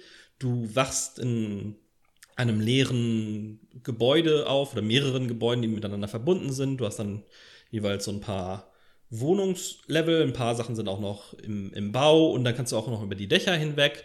Und deine Mission ist es, äh, Kassetten zu finden. Wenn du genug Kassetten hast, dann in Receiver 2 geht es dann in die nächste Schwierigkeitsstufe quasi weiter. Äh, das hört sich jetzt erstmal einfach an. Leider äh, gibt es sogenannte Kill-Drohnen, die dich versuchen davon abzuhalten. Das sind stationäre äh, so Turrets, die sich aber drehen und nach dir Ausschau halten. Später sind es dann auch noch fliegende Drohnen, die dich dann versuchen zu elektroschocken. Und die musst du gezielt ausschalten. Und das Besondere daran ist aber, dass die äh, Waffen extrem detailliert simuliert werden. Also eine Waffe nachzuladen ist im Spiel normalerweise die Nachladetaste drücken. Ganz fancy in manchen Spielen ist es irgendwie noch ein Timing-Element, um schneller nachzuladen in Receiver 2, wenn du da deine, deine halbautomatische Pistole nachladen möchtest, ist das eine Taste drücken, um das Magazin rauszulösen, eine andere Taste gedrückt halten, um die Waffe zu holstern und auch nicht nur kurz drücken, weil sonst schießt du dir hin und wieder mal aus Versehen ins Bein, weil du dich nicht darauf konzentrierst, die sauber wegzustecken. Dann eine Taste, um Kugeln einzeln in das Magazin einzuführen, eine Taste, um die Waffe wieder zu anholstern, eine Taste, äh, Taste um die, das Magazin wieder in die Waffe reinzupacken und dann nochmal eine Taste, um das, die Waffe nochmal durchzuladen, wenn du nicht noch eine Kugel im Lauf hattest. Und all diese, Waff äh, all diese Sachen sind extrem wichtig. Hin und wieder gibt es Fehlfunktionen, die du dann mit diesen Tasten bereinigen musst. Da bleibt zum Beispiel mal eine Hülse stecken in der Waffe und dann musst du ein paar Mal die Durchladen-Taste drücken. Und ähm, manchmal feuert die Waffe nicht ab, was doof ist, wenn du gerade direkt neben so einem Turret stehst und dich darauf verlassen willst, dass sie gerade schießt. Und dadurch wird eigentlich dieses simple Konzept, hey, die meisten Gegner bewegen sich gar nicht ähm, und du musst eigentlich nur so ein paar Items finden in einem immer automatisch generierten, in einer automatisch generierten Umgebung, so aus Versatzstücken zusammengesetzt, wird dadurch ziemlich kompliziert. Äh, weil du musst die Sachen dann schon in der richtigen Reihenfolge und teilweise auch unter Druck machen.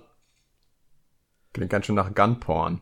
Das ist auch ein bisschen Gunporn. Ähm, und das kommt auch in diesen Tapes ein bisschen äh, zur Geltung. Da gibt es dann hin und wieder Fun Facts über die verschiedenen äh, Waffen, auch teilweise echt lustig. Ich habe da laut gelacht, auch mehr so Insider. Äh, Sachen, also man muss die dann einigermaßen kennen, weil es gibt verschiedene Waffen. Und ganz interessant lernt man dadurch auch die Vor- und Nachteile verschiedener Waffen kennen. Was jetzt ein Revolver gegen eine Glock, gegen so eine Billigpistole ähm, was da so die Vor- und Nachteile sind. Und man kriegt ein bisschen die Geschichte dazu, wo die Waffen herkommen, warum die so designt sind, wie sie sind, warum gibt es an dieser Waffe keinen Sicherungshebel, der wie gesagt in diesem Spiel tatsächlich wichtig sein kann. Weil wenn du immer die Sicherung reinklickst, bevor du die Waffe wegsteckst, schießt du dir halt nicht aus Versehen ins Knie. Was hm. hilfreich ist. Ja. Knie braucht man. Meistens stirbt man da nicht direkt, sondern man wird dann nur langsam für eine gewisse Zeit und dann erholt sich das. Ansonsten ist jeder Schuss sofort tödlich. Wenn dich so ein Turret einmal trifft, und die schießen auch gerne durch alles Mögliche mal durch, wenn sie dich gesehen haben, ähm, dann bist du halt sofort weg. Das heißt, du musst da schon. Es ist eher ein langsames Spiel. Du rushst da nicht so durch, sondern gehst langsam von Raum zu Raum, guckst in den ganzen Ecken. Nachher gibt es Turrets, die noch nicht aktiviert sind. Normalerweise sieht man die sehr gut, weil die so einen blauen Lichtkegel vor sich haben und die scannen halt alles in diesem Kegel. Später gibt es aber welche, die sind deaktiviert, bis du mit einer Taschenlampe auf sie scheinst und dann gehen die auf einmal an und dann äh, ist gerade keine Deckung in der Nähe. Und dann musst du halt wieder improvisieren. Und die Munition ist auch extrem knapp. Das heißt, du musst schon gucken, wie du zielst. Und die Sachen sind auch so simuliert, dass es sehr wichtig ist, wohin du schießt. Ähm, zum Beispiel ist es ziemlich gut, dem, äh, dem Turret auf ins den Gesicht. Scanner zu schießen, ins Gesicht zu schießen. Also der hat halt so ein kleines rotes Ding vorne am Lauf und das, das gibt halt diesen Suchkegel ähm, ab. Und wenn das zerschießt, dann findet das Teil dich nicht mehr. Das bewegt sich immer noch hin und her, aber fängt halt nie an, auf dich zu schießen. Oder wenn er in die Batterie schießt, dann geht es sofort kaputt. Und das Spiel macht das äh, ziemlich clever. Am Anfang sind die, haben die keine so Seitenplatten dran. Ah, ähm, okay, und dann ja. siehst du halt ein, einige dieser Innenteile auch und weißt dann ungefähr, wo du hinschießen musst. Aber dann die Simulation interessiert sich zum Beispiel auch dafür, aus welchem Winkel du schießt. Wenn du jetzt so schräg von oben auf das Teil schießt, dann kann es halt sein, dass deine Kugel abprallt von, ähm, von dem Metall-Außendings. Aber wenn du gerade drauf schießt, dann ist die Chance, dass es durchschlägt, deutlich höher. Du meintest, das Spiel fühlt sich so an, als hätte jemand alle Checkboxen, die für dich relevant sind, abgehakt. Äh, kannst du da, kannst du mal erzählen, was du genau meinst? Also was hat dieses Spiel, was es für dich so faszinierend macht? Ja, also zum einen äh, bin ich Waffen interessiert. Ich bin jetzt kein großer Waffennah, der sagt, oh, wir sollen jetzt alle Schusswaffen tragen, aber ich finde die technisch, historisch und so weiter schon interessant. Und ich finde auch, dass die Spaß machen, Waffen zu schießen auf einer, ähm, auf einer Schießbahn oder sowas. Ähm, das heißt, dafür interessiere ich mich. Ich mag diese langsame Art von Spiel. Das kann ich. Das, das ist so ein. Das fühlt sich sehr ähm, roguelike-ish an. Dadurch, dass man halt. Ähm, kommst dann immer eine Schwierigkeitsstufe höher, stirbst du, gehst aber auch eine Schwierigkeitsstufe wieder runter. Mhm. Das heißt, es gibt dir Anreize, dann auch vorsichtig und einigermaßen bedacht zu spielen. Du musst da nicht so durchrennen. Äh, ähm, ich finde die Backstory interessant, ähm, bisschen mystisch, das immer über ähm, quasi, hey, das so ein bisschen Matrix-mäßig, du siehst die, die wahren Fakten nicht, du bist halt irgendwie, ist dein, dein Geist gefangen. Ähm, was ich ganz interessant finde, in Receiver 1 fand ich das alles noch ein bisschen cooler als heute ähm, weil es da auch viele hier die Medien verschleiern das und du musst aufwachen und bla bla bla. Das hat heute so ein bisschen so ein Fake News Geschmäckle, mm, das ja. es damals nicht hatte. Das ist ganz witzig, wie eigentlich hat sich daran nichts geändert, aber heute stört mich das ein bisschen mehr, als es mich damals gestört hatte. Hat es denn eine Kampagne, also eine, eine richtige Story mit Anfang und Ende? Ähm, es ist nicht gleichmäßig durchgehend erklärt. Ist, du findest hin und wieder auch so Disketten, auf denen du Informationen findest. Und die Tapes sind grundsätzlich zufällig, aber es gibt ein paar Abhängigkeiten. Es gibt ein paar, die es nur auf der ersten Schwierigkeitsstufe gibt und ein paar, die es dann nur in höheren gibt. Ähm, ein paar beziehen sich auf die Waffe, die du gerade hast und die ist immer zufällig, welche Waffe du bekommst. Ähm, das heißt, es gibt da so ein bisschen roten Faden, aber es ist auch eine nicht linear erzählte Story. Okay. Aber alles nimmt wieder Bezug aufeinander, wie wenn du dich trainierst, ähm, dann hilft dir das in anderen Sachen weiter. Also ähm, wenn du mit der Waffe vernünftig umzugehen äh, lernst, dann ähm, gibt dir das mehr, mehr Sicherheit. Und ähm, das, es bezieht sich immer auf dein Receiver-Training, äh, das wird da oft zitiert, ähm, was dir zum Beispiel sagt, ja, du weißt natürlich, dass wenn du eine Waffe durchlädst und dann das Magazin rausnimmst, dass die Waffe immer noch geladen ist. Aber würdest du da 100% drauf vertrauen, dass das jeder immer richtig macht? Und deswegen musst du dein Receiver-Training erweitern und bla bla bla. Mhm. Also das führt sich so zurück. Und dann gibt es einen, und dann mag ich ähm, in solchen Spielen immer so emotionale Schockermomente, die dich etwas fühlen lassen, was du in Spielen noch nie gefühlt hast. Stanley Parable ist für mich sowas. Mhm. Ähm, oder auch das erste Bioshock, wo dir so ja, ja. Äh, vorgehalten wird, wie du wirklich als Spieler fungierst, so auf die, auf das, was dir gesagt wird in Spielen. Und ähm, Receiver 2 hat einen Moment, den ich jetzt spoilen möchte. Das passiert relativ früh manchmal im Spiel und verliert auch so ein bisschen den Impact nachher. Wer es noch unbedingt spielen will, jetzt mal weiterspringen. Aber ich glaube, das ist sehr bezeichnend für das, was für mich das Spiel sehr besonders macht. Ein paar von diesen Tapes sind quasi Abschiedsbriefe. Ja. Äh, von Leuten, die kurz vorm Selbstmord stehen. Oh. Und ähm, das Spiel nennt alles diese, diese Drohnen und insgesamt das, was dich besiegen will, die Threads. Und die heißen dann Thread Echoes, diese Tapes. Und während dieses Tape sich abspielt, irgendwann nimmt der Charakter automatisch die Pistole und dreht sie langsam Richtung Bildschirm. Oh. Und fängt dann abzudrücken. Was? Und wenn du deine Waffe nicht vorher entladen, gesichert und weggesteckt hast, bist du tot. Das heißt, sobald dieses Tape anfängt und du hörst, oh Mist, das ist eins von diesen Thread Echo Tapes, okay, bin ich hier, wo ich bin, sicher. Okay, Waffe öffnen, Magazin raus, äh, durchladen, damit keine Waffe, äh, damit keine Kugel mehr im Lauf ist. Und es ist so ein unangenehmes Gefühl, dir eine Waffe ins Gesicht gedreht zu kriegen, selbst in einem Videospiel auf einem Bildschirm. Besonders, weil es ja diesen realistischen Kontext sonst hat was die Bedienung der Waffen angeht. Und vielleicht ist das für mich auch noch mal stärker, weil ich diese ganzen Drills natürlich mal gemacht habe, sowohl bei, bei der Bundeswehr als auch nachher auf Schießständen, wie wichtig es ist, vorsichtig mit Waffen umzugehen und natürlich nie in den Lauf einer Waffe zu schauen. Mhm. Ähm, das ist ein so unangenehmes Gefühl und hat da, dadurch einen so viel härteren Impact. Ähm, und der drückt dann natürlich auch gerade bei so Revolvern ein paar Mal ab und du siehst dann so, wie der wie die Trommel sich dreht. Wie die Trommel sich dreht, ne? Und manchmal kannst du dann, wenn du nur noch eine Kugel oder sowas drin hast, schnell nochmal abdrücken ein paar Mal, während sich die Pistole schon dreht, damit du die letzte Kugel nochmal irgendwie an dir vorbeifeuerst. Mhm. Und so kleine Details, die Waffe zittern dann auch so ein bisschen. Wenn du eine Taschenlampe in der Hand hast, dreht die sich dann seitlich auf die Waffe, dass die nochmal beleuchtet wird besonders und so. Ganz schön harter Tobak in dem Moment. Krass. Und wenn du das dann überlebt hast, quasi, kriegst du ein zusätzliches Tape, was du dir im Menü an, äh, ähm, anschauen kannst, das dann eine positive Aus Auflösung hat. Ähm, also ah. eine dieser Tapes ist so, hey hier, ähm, Pumpkin, geh nicht in die Garage, sag Mama Bescheid und bla bla bla. Und du denkst, oh Gott, ach, scheiße. Und dann ist die Auflösung danach halt, ähm, seine, seine Schusswaffe hat er zum Glück einen Freund gegeben, als er anfang, an, angefangen hat, sich schlecht zu fühlen gab einen fehlgeschlagenen Selbstmordversuch, sich in der Garage zu ersticken äh, mit dem Auto. Und dann ist er ins Receiver-Training gegangen und da loopt das dann in die Story quasi mit zurück. Ähm, und positiveres Mindset, erkennt, dass es ja gar nicht so schlecht war, wie er es sich vorgestellt hat oder wie er es gesehen hatte und dass er gar nicht so allein ist, wie er dachte und wie wichtig er den ganzen Leuten ist und bla bla bla. Ähm, und ist jetzt auf dem Weg der Besserung quasi. Wieso Receiver? Also was hat der Titel für eine Bedeutung?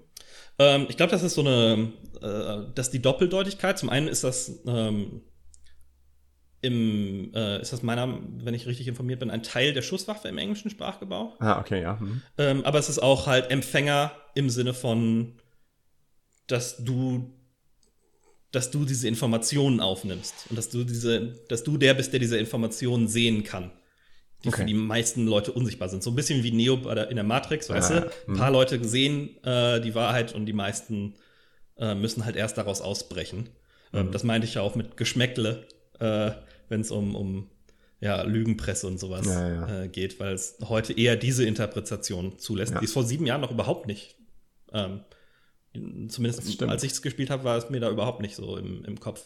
Ja, das stimmt. Ähm, und genau, aber dann hat es halt halt, ne, es, es gibt quasi an, dass es dann auch noch einen Zusammenhang zwischen diesen erfolgreich abgewehrten Selbstmordgedanken und dieser Befreiung des Geistes dann quasi gibt. Ähm, und das, ja, das war ein absoluter Schockmoment, als das das erste Mal passiert ist, dachte ich so, what the fuck passiert hier gerade? Ähm, und es ist mir immer noch unangenehm, jedes Mal, wenn das passiert. Wobei es irgendwann dann auch mhm. dann natürlich mechanisch wird, dadurch, dass es halt, ich habe das Spiel jetzt über 20 Stunden gespielt. Das ja. heißt, es ist bestimmt schon 20 Mal passiert oder sowas. Das heißt, ich weiß, ich erkenne meistens am Tonfall des, der Audioaufnahme der Kassette, weil die werden ja natürlich tatsächlich vorgespielt. Ähm, das ist aber immer der gleiche Sprecher. Aber ich erkenne an seinem Tonfall, okay, das ist ein Echo, das ist eine Echo Thread oder Thread Echo Kassette. Jetzt muss entladen werden.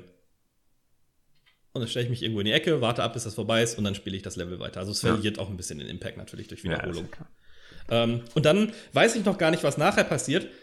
Ist äh, durch die Schwierigkeitsgrade, äh, das sogenannte Insight, schalten sich immer auch Sachen frei, ähm, also neue Gegnertypen, dann hängen die irgendwann mal an der Decke. Die Umgebung verändert sich. Ab dem dritten Level ist auf einmal Gewitter. Im vierten hat alles gebrannt. Ins fünfte bin ich, äh, bin ich bisher noch nicht gekommen. Es gibt auch noch so ein paar Probleme, nämlich ähm, erstmal ganz schlechte Entscheidung. Wenn du das Spiel beendest, ursprünglich hast du eine Meldung gekriegt, dass du dadurch ein Level wieder zurückfällst. Oh. Das heißt, du musstest immer zwei Level vorankommen, um überhaupt eins gut zu machen. Ja. Bei mir ist es in letzter Zeit aber so, dass ich immer wieder auf dem ersten anfange. Ähm, die haben schon angekündigt, dass sie es ändern werden, aber im Moment cheat ich mich immer ein, zwei Level hoch sofort.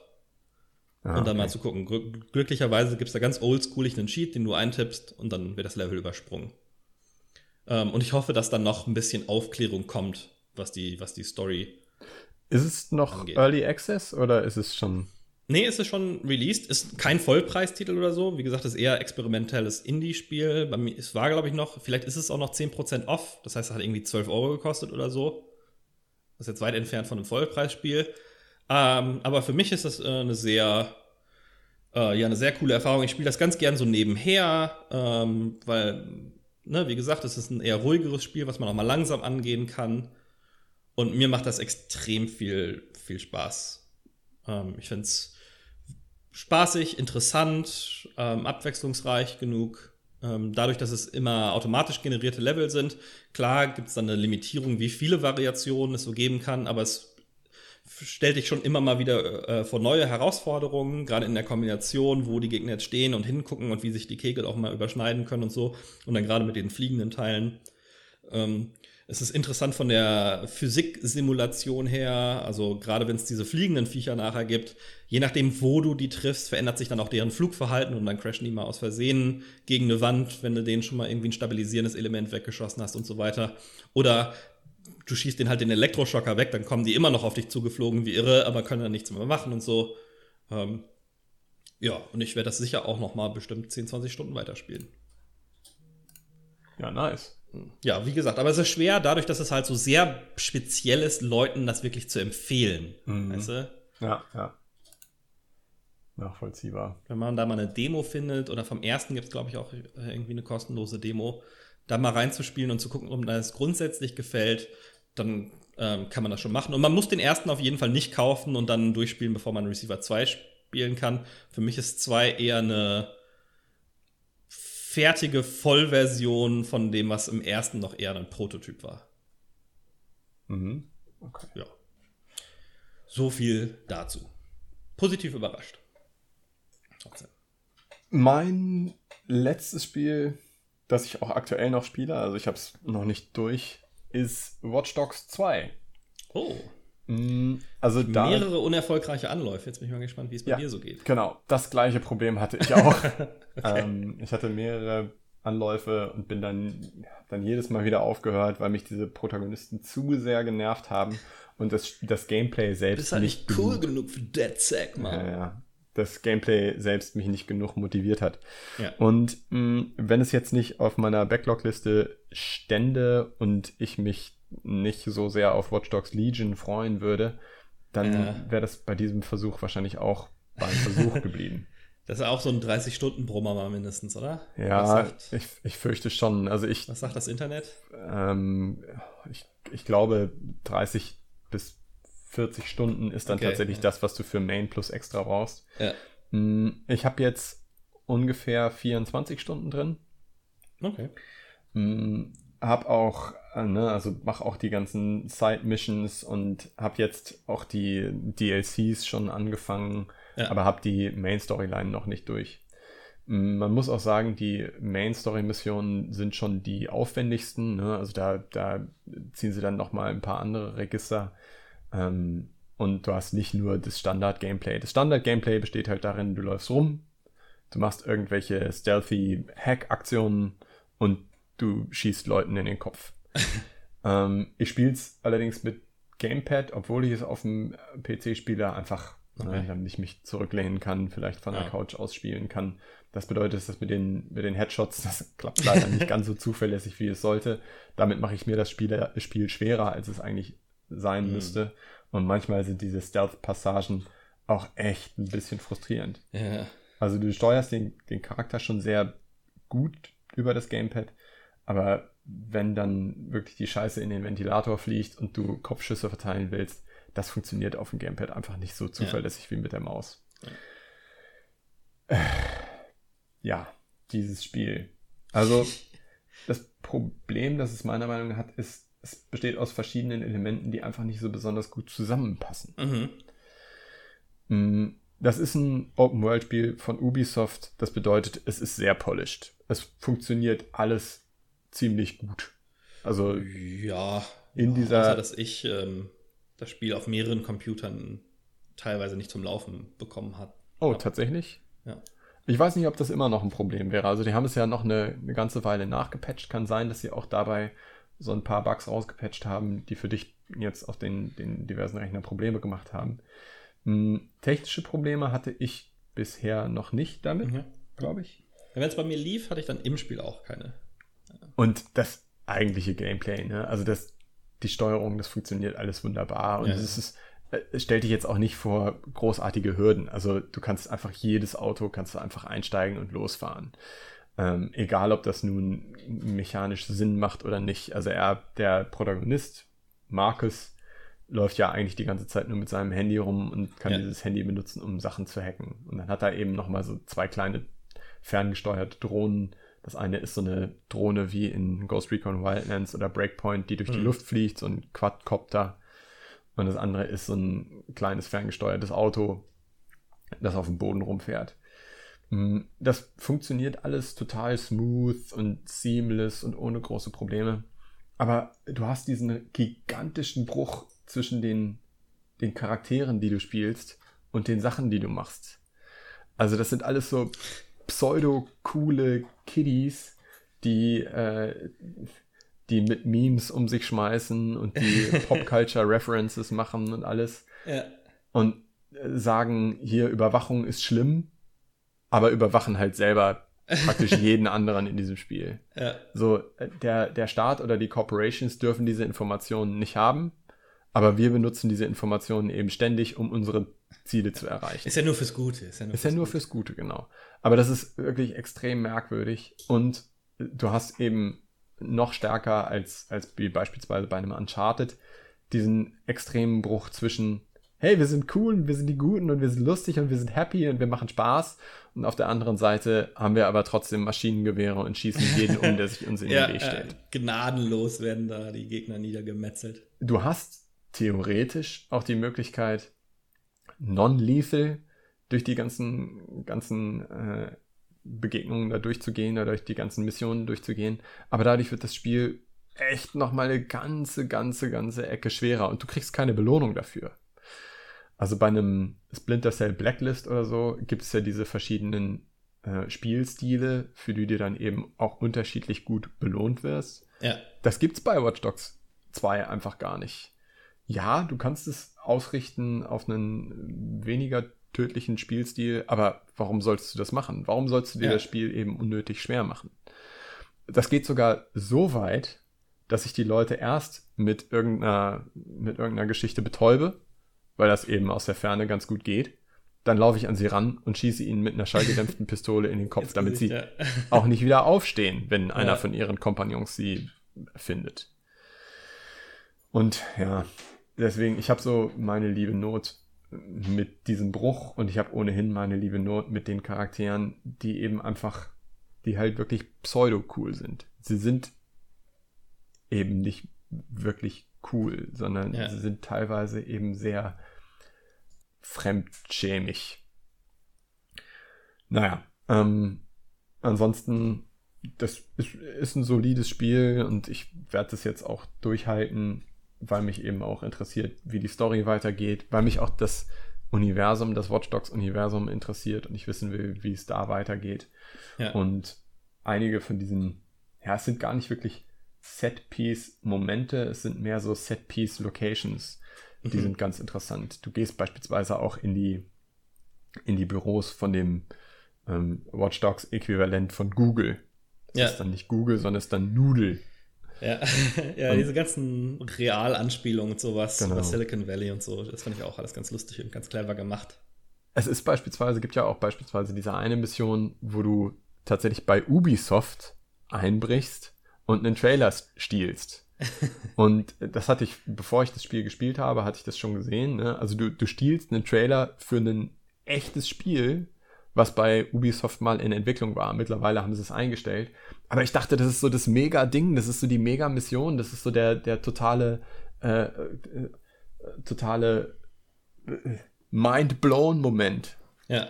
ja. Nee, aber in Wirklichkeit fährst du nur mit so einem Fahrstuhlfahrzeug auf das Dach von Ubisoft, lockst dich einmal in so einen, in so einen PC ein, äh, lädst, also guckst diesem Ladebalken beim Hochticken zu, dann läufst du weg und guckst dir den Trailer an und das war's. Das Ganze dauert keine fünf Minuten. Ja. Äh, und da hatte ich ein, ein bisschen mehr erwartet. Also, ja. ich, ich will das Spiel nicht schlecht machen. Ich meine, ich spiele es ja jetzt auch schon 24 Stunden und das ist alles total solide, aber es ist halt nicht wirklich geil. Ja, ich kann das total nachvollziehen. äh, ich, wenn du, wenn du mit Watch Dogs fertig bist, ich habe nämlich noch was vergessen, worüber ich noch reden wollte. Ja, ich bin, was, bin tatsächlich mit Watch Dogs fertig. Was perfekt da rein überleitet, äh, weil ich ja Breakpoint gespielt habe. Ach, echt? Das hatte ich ja total vergessen. Das hattest du mir ja beim letzten Mal schmackhaft gemacht mit dem neuen Update. Ja. Und dann habe ich tatsächlich auch mal 10, 20 Stunden da bestimmt mindestens reingesetzt. Oh, doch so ähm, viel. Ja. Und dann habe ich irgendwann die Lust verloren, weil das hat mir alles eigentlich doch sehr viel Spaß gemacht. Ich habe halt alles ausgestellt, ne? Was ein bisschen doof ist, weil ähm, du kannst halt, zumindest habe ich es nicht vernünftig hinbekommen, so dass ich die Gegner noch markieren konnte, mhm. aber trotzdem alles andere an Hilfen abgestellt habe. Das heißt, das hing irgendwo mit dran, an irgendeiner anderen Einstellung, das Gegner markieren. Ähm, und dann ging das bei mir nicht mehr. Ich habe sonst alles an HUD-Elementen und Karten und bla ausgestellt, weil ich halt die, die Hardcore-Survival-Erfahrung haben wollte. Und leider hat das am Ende nur mit der Scharfschützenklasse funktioniert. Ja. Weil erstmal diese Drohnen, ja, die haben mich genauso viel aufgeregt, wie ich es dachte die lassen erstmal überhaupt keine anderen Spielspiele zu, zumindest nicht mehr auf dieser Schwierigkeitsstufe. Ja. Weil alle, alle Sachen, wo du nicht irgendwie diese Schwärme an fliegenden Drohnen, kannst du halt auf der Schwierigkeitsstufe nicht besiegen, wenn du nicht einen Sniper-Rifle hast und von denen die Hälfte rausnehmen kannst, bis überhaupt grob wissen, wo du bist. Ähm, diese großen panzermäßigen Drohnen, dachte ich mir, hey, bist du clever, stiehlst dir einen Hubschrauber mit, mit Raketen oder so. Ja, äh, das ist schwieriger, wenn nicht sogar unmöglich. Ich habe es ja nicht mehr als drei, vier Mal ausprobiert, weil du dich sofort mit einer Suchrakete aus der Luft holst, als neben dem rumzurennen und quasi so äh, Ringelpiez um einen Stein rumzuspielen. Ah. Wo du nimmst den Stein in die Mitte, läufst dann immer rum, schießt ein bisschen auf den Panzer und bringst den Stein dann wieder zwischen euch.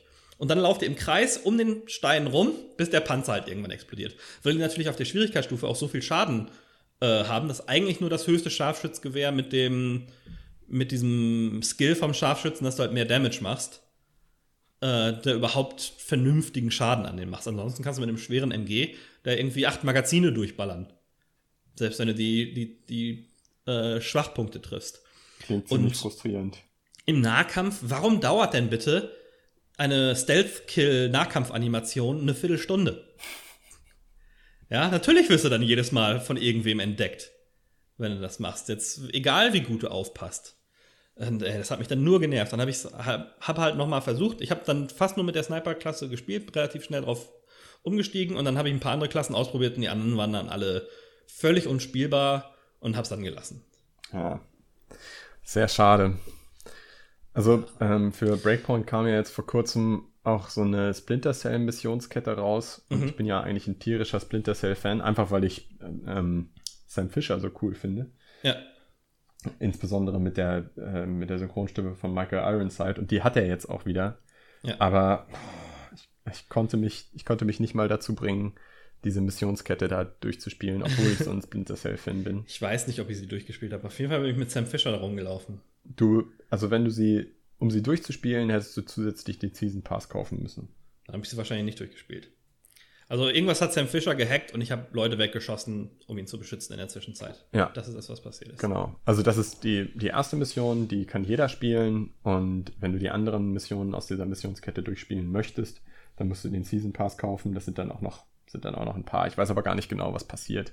Ja. Ähm, aber ja, ich konnte mich, konnte mich irgendwie nicht dazu motivieren, das weiterzuzocken. Ja.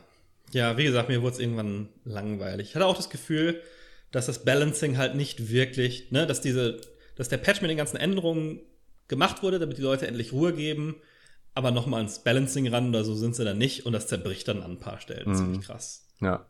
Ja. Unter bestimmten Voraussetzungen. Ist halt nicht darauf ausgelegt, dass du teilweise diese Änderungen dann wirklich nutzt, alle zusammen. Ja. Naja. Naja. Gut, aber das war es eigentlich von meiner Seite. Wie gesagt, ansonsten habe ich nur uralte Spiele gespielt. Ich habe nichts, was ich über StarCraft oder Minecraft noch oder alle anderen Crafts noch erzählen könnte. Nichts, was nicht bereits diverse Male erzählt wurde. so ist es, so ist es. Ähm, außer, dass ich meine Freundin vielleicht angefixt kriege mit Minecraft. Sie hat mir jetzt ein paar Mal zugeschaut beim Spielen, als, weil wir uns nebenher unterhalten haben und sie mal meinte, share my screen, was machst du da? ähm, und vielleicht kriege ich dann einen Durchbruch. Ansonsten hätte ich Animal Crossing gespielt, äh, wenn es Switches zu kaufen gäbe. oh, echt, hast du nicht eine? Ich habe eine, aber ich alleine finde ich, das reizt mich das jetzt nicht so mega. So. Aber ich würde meine Freundin gerne dazu bringen und die ist da extrem offen für. Ja. Aber Switches sind ausverkauft überall in Deutschland und in Krass. Dänemark. Ja, krass. Ähm, und vor Juni wird es wahrscheinlich auch keine geben. Naja, ich meine, ist nachvollziehbar, ne? In, in dieser Situation ist das sicherlich Ja, das Videospiele-Produkt, was am meisten Leute jetzt dazu kriegen würde. Ne? ja, ja, auf jeden Fall. Ja, und dann, ja, wie gesagt, also, beziehungsweise ist viele, dann haben natürlich auch Bots direkt die alle aufgekauft und stellen die jetzt bei eBay für 500 Euro wieder rein, aber ich bezahle auch keine 500 Euro für Nein. die Switch. Das macht keinen Sinn. Ich glaube, dass sich das dann aber bald legt und ich hoffe, dass die wie die ganzen Toilettenpapier-Arschgesichter dann darauf sitzen bleiben, auf ihren ganzen überteuerten Switches und die nicht mehr losbekommen. Es wäre wünschenswert, es wäre wünschenswert. Gut, dann würde ich sagen, sprechen wir uns nächsten Monat wieder, äh, wenn du dich weiter durch deine Liste gearbeitet hast. Ja, ja. Also natürlich ähm, kommt dazwischen auch noch mal was anderes, aber äh, dann will ich, will ich wissen, wie viele 100 Stunden noch offen sind bis dahin. Äh, ja, das werde ich auf jeden Fall machen. Jetzt als erstes muss ich ja Watch Dogs 2 durchspielen. Da Ja. sind noch ein paar, also ein paar von den Hauptmissionen stehen mir noch bevor. Äh, und eine von den DLC-Missionen steht mir auch noch bevor. Ja. Vielleicht mache ich dann auch noch Control zu Ende. Schauen wir mal. Wenn du jetzt gesagt hast, mindestens bis man schweben kann. Genau. Und zu Dann diesem. Labyrinth solltest du noch kommen. Ja, alles klar, wird gemacht. Cool. Cool. Dann vielen Dank für die Konversation. Vielen Dank allen fürs Zuhören. Und wir sprechen uns beim nächsten Mal wieder bei Vollverbackt. Bis dahin. Tschüss. Sehr gerne. Ciao.